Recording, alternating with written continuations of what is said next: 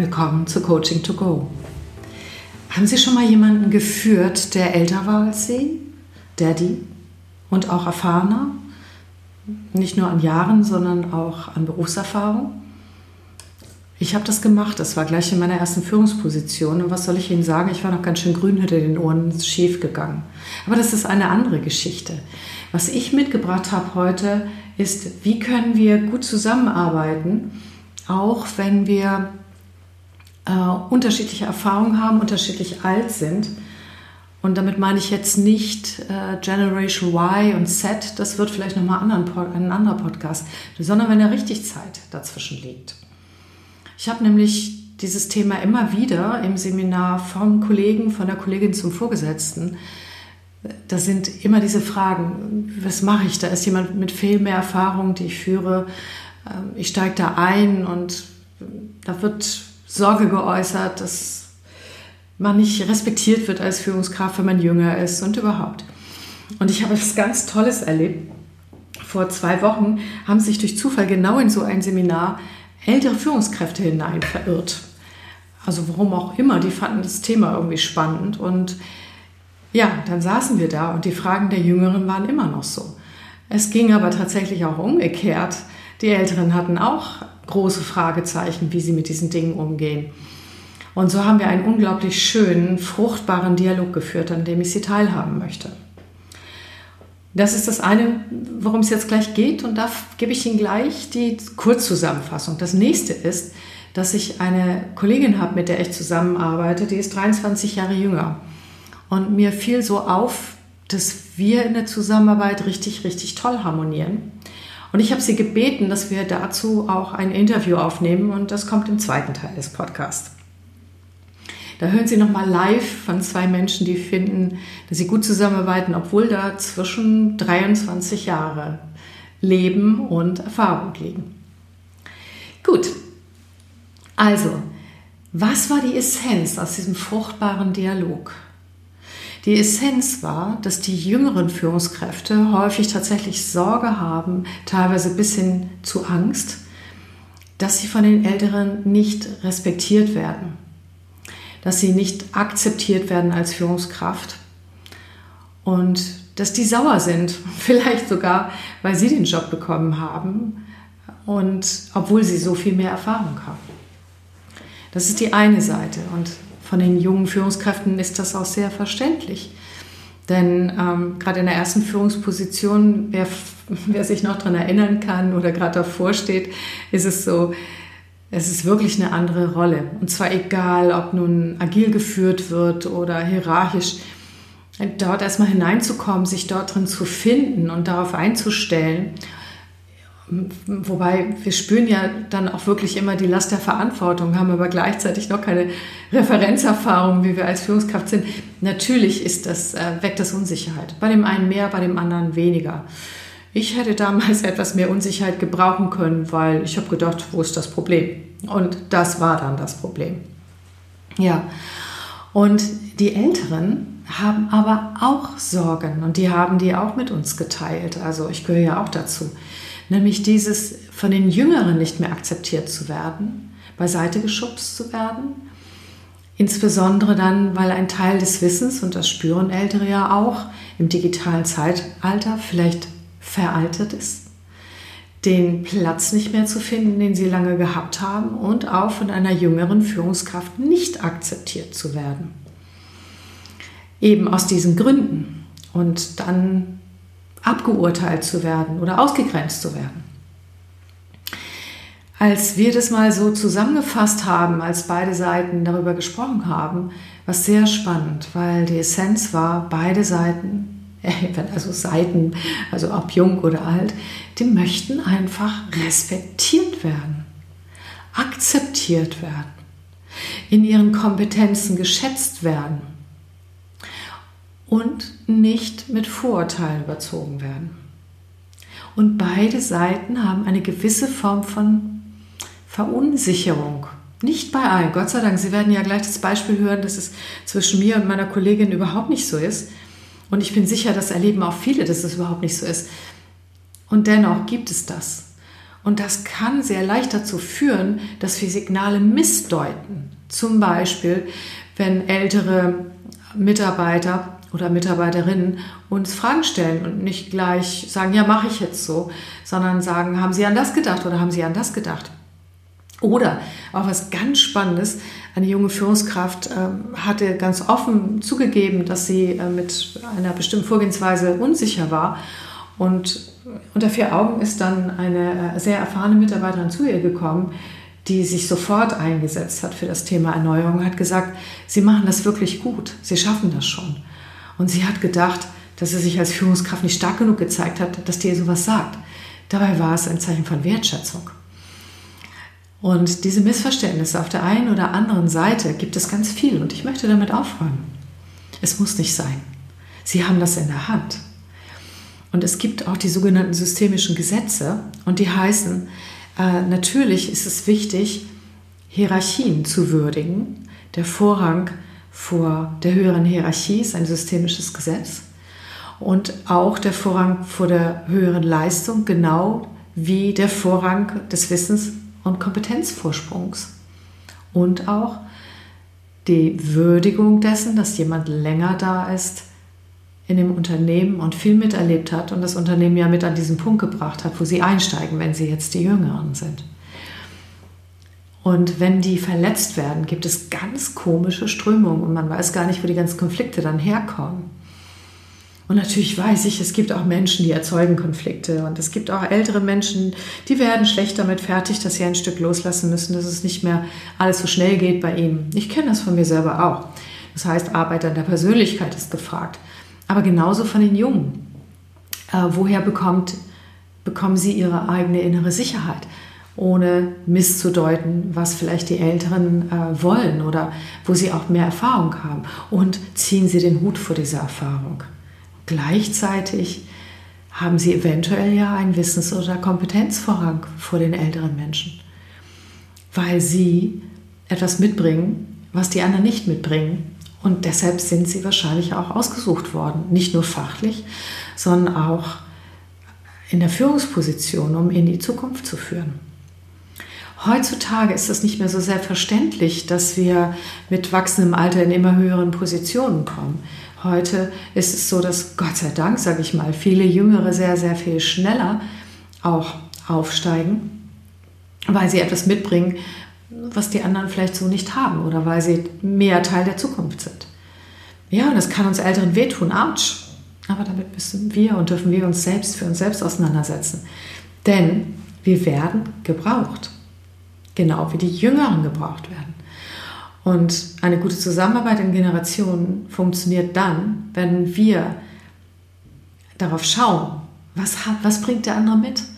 Was ist sein Beitrag? Egal ob jung oder alt, egal ob Mann oder Frau. Was ist es genau? Darauf zu schauen, den Stärkenblick auszuüben, sich darauf zu beziehen in der Kommunikation. Und die gleichen Prinzipien werden Sie gleich nochmal hören. Also an die Jüngeren keine Angst vor den Älteren und an die Älteren keine Angst vor den Jüngeren, sondern genau hinschauen, in den Kontakt gehen. Ja, und jetzt nehme ich Sie mit hinein ins Interview mit Hanna Nievelstein, einer Kollegin, mit der ich wirklich super, super gern zusammenarbeite. Also, bis später. Hallo Hanna, es ist schön, dich mal wieder virtuell zu sehen. Gleichfalls. Hallo. Äh, hallo, für alle, die uns zuhören. Ähm, wir machen ja verschiedenste Projekte zusammen und arbeiten zusammen auch in unterschiedlichen Rollen. Aber unter anderem eben halt auch sind wir beide sozusagen die Mütter des Konzeptes und der Durchführung der Online-Coach-Ausbildung. Mhm. Und ähm, ich habe einfach den Eindruck, dass es zwischen uns beiden total klasse klappt in der Zusammenarbeit. Und das, obwohl du 23 Jahre jünger bist, wobei vorhin hast du behauptet, es sind 22. Oder ich älter, je nachdem. Völlig anderes Thema plötzlich. Egal. und ähm, genau, und ähm, da ich dieses Thema so häufig habe, dass Menschen sagen, wie ist eigentlich, wie kann man gut zusammenarbeiten, wenn der Altersunterschied so groß ist, ähm, bin ich einfach total richtig gespannt darauf. Erstens, wie du das siehst. Mhm. Und auch, warum warum, warum glaubst du, klappt es zwischen uns beiden so gut und was tun wir dafür, dass es funktioniert? Magst du einfach einsteigen und ich mische mich dann gleich wieder ein? Ja, ja, gerne. Ähm, also ich habe natürlich, als du mich mit dem Thema, ähm, also als du auf mich zugekommen bist, hast du gesagt hast, du möchtest was zu dem Thema sagen, war ich am Anfang relativ überrascht, weil ich das gar nicht so präsent habe. Also ich glaube, die Krux liegt tatsächlich darin, dass, okay, es sind 22 Jahre, so what? Ach ja, da war ja was. Ähm, also ich musste mir das erstmal nochmal so vor Augen führen, dass da tatsächlich ein Altersunterschied ähm, bei uns da ist. Das ist mir im Alltag gar nicht so bewusst. Also ich denke da nicht so drüber nach, ja. sondern das ist, äh, wenn ich das mal so äh, betrachte, ist das eine Dimension von einer Vielfalt, die wir haben. Und das könnte auch sein, dass du aus Japan kommst oder äh, aus Bayern. Es ist letztendlich egal, aus, einer anderen, aus einem anderen Kulturkreis. Ähm, also für mich ist Alter nicht die äh, Variable, die irgendwie zwischen gut zusammenarbeiten können oder nicht entscheidet. Mhm. Deswegen war das auch erstmal so überraschend da.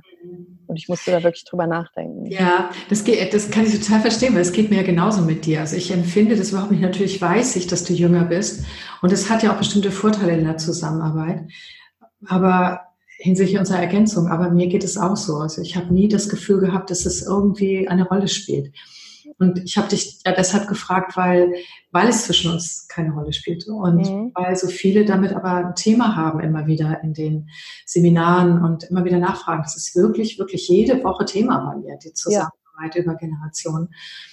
Und deshalb habe ich gedacht, wir gucken mal, was, was ist eigentlich zwischen uns anders? Warum, warum haben wir ja, warum empfinden wir das beide als überhaupt kein Thema? Ne? So. Ja.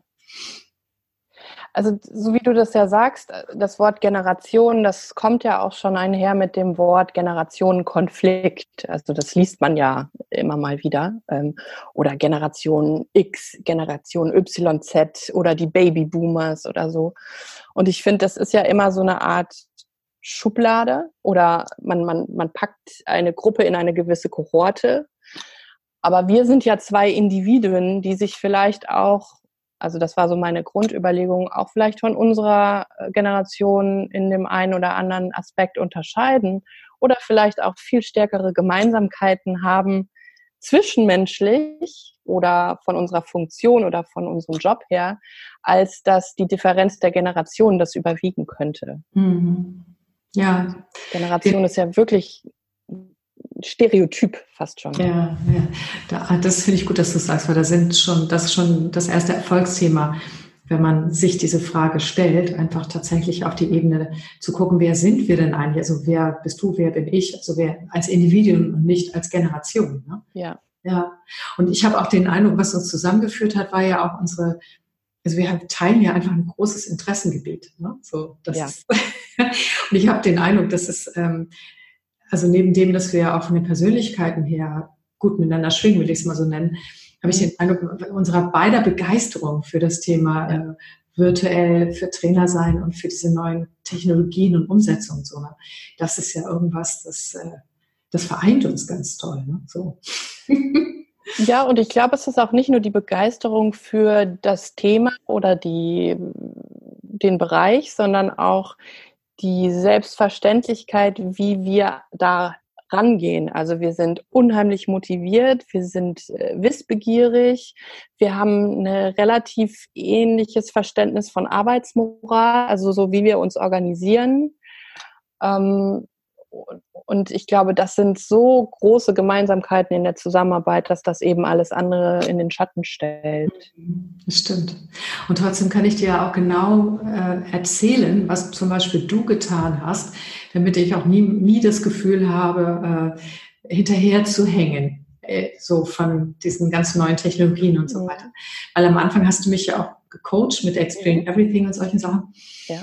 Und ähm, ich war zwar total wissbegierig, aber teilweise das Gefühl, dass mir die Synapsen durchdrehen. Ja, also ich hatte das Gefühl von Feuerwerk im Gehirn und dann auf einmal äh, kam ich einfach nicht mehr mit. Ne? So. Mm, und das war sicher, weil das alles für mich neu war. Ähm, und trotzdem könnte man auch sagen, äh, du bist das einfach viel gewohnter.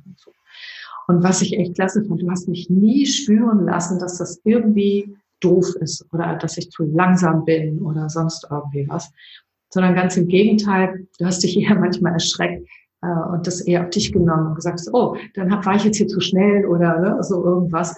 Und diese Art mit mir umzugehen, also Respekt vor mir zu haben auf dieser Arbeitsebene, also nicht besser zu sein oder schneller zu sein, weil du jünger bist und weil du definitiv in dem Bereich natürlich auch, wow, ne, was du da alles hast, ist unglaublich. Ja?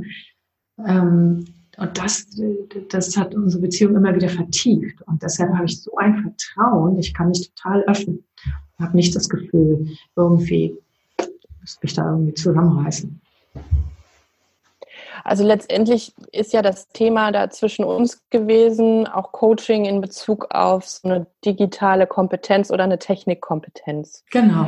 Und ich finde, es ist auch ähm, ähnlich wie wenn man jemandem in etwas anderes einen Prozess oder eine Technik beibringt, immer die Aufgabe des Coaches oder des des Ausbilders oder wie auch immer man die Person nennen möchte, zu gucken, dass man denjenigen eben auf der Ebene abholt.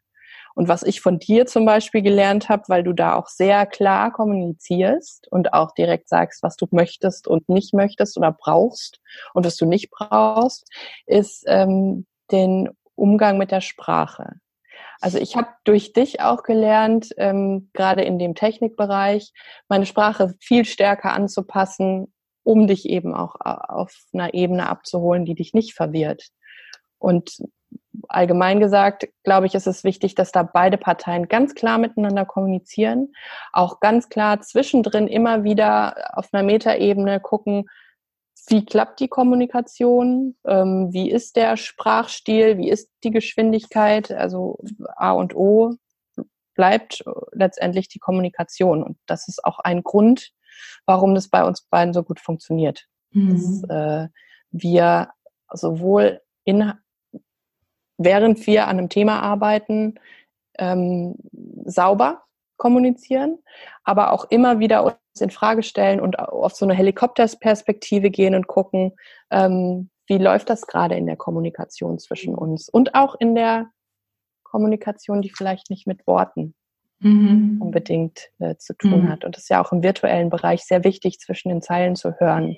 Genau. Ob da was im Argen ist. Muss genau. angesprochen werden. Ja, genau. Und das ist tatsächlich auch etwas, also deshalb äh, schätze ich das sehr, dass wir jetzt aufnehmen, weil auch das sehe ich ähnlich. Denn äh, wir haben auch ab und an natürlich Konflikte gehabt. Ja.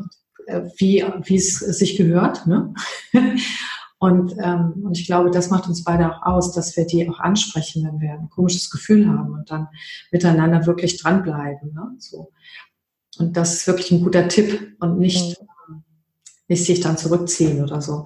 Und ich weiß noch, also was ich auch besonders geschätzt habe, war, ähm, wir haben ja schon teilweise dann erst nicht, aber dann später ähm, Unterschiede gehabt in den Bedürfnissen, einfach weil unsere Lebenssituationen anders waren. Mhm. Oder auch teilweise zwischendurch ja anders sind.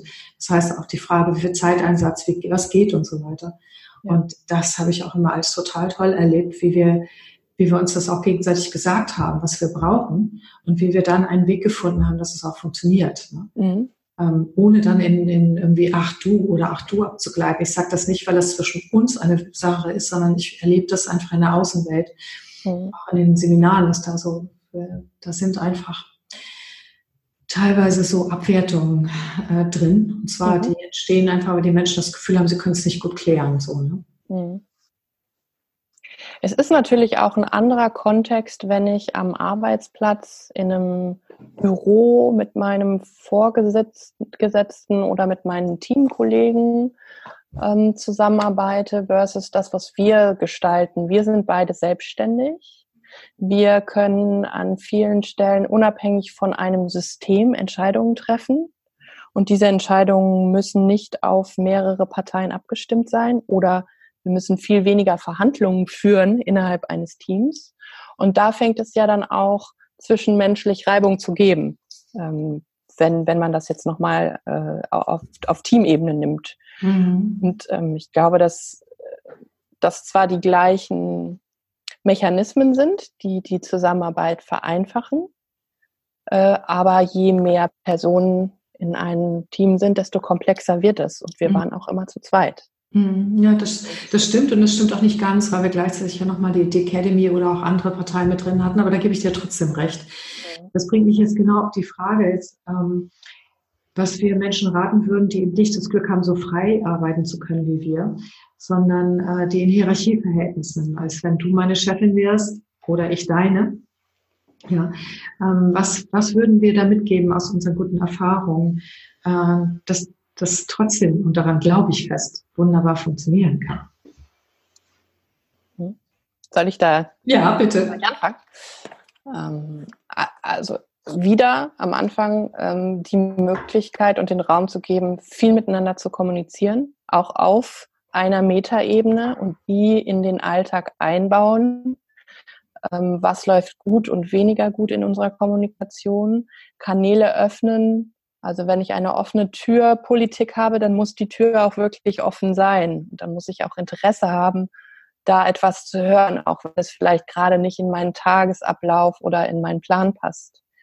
Ähm, also es muss quasi eine Plattform dafür geben. Ähm, ich glaube auch immer mal wieder von, von allen Seiten signalisieren, ähm, dass eine Akzeptanz für Andersartigkeit da ist und dass das sehr bereichernd ist. Und das muss auch wieder kommuniziert werden. Warum Vielfalt in einer Gruppe, in einem Team, in einem Unternehmen dazu führt, dass man kreativ arbeitet. Mhm. Dass der Arbeitsprozess schwieriger ist, weil nicht alle immer der gleichen Meinung sind. Ja, aber das, äh, das Sprechen darüber und auch immer wieder ähm, angleichen und Diskussion über Werte beispielsweise mhm. Mhm. Ja, das stimmt. Und das, da fällt mir ein, das machen wir ja schon fast automatisch, wie das auch bei Hochleistungsteams in der Forschung ist, dass wir uns gegenseitig auch immer sagen, was wir an der anderen schätzen, was die genaue Ergänzung ist. Ne? Also ja. das machen wir eigentlich laufend, irgendwie immer so nebenbei.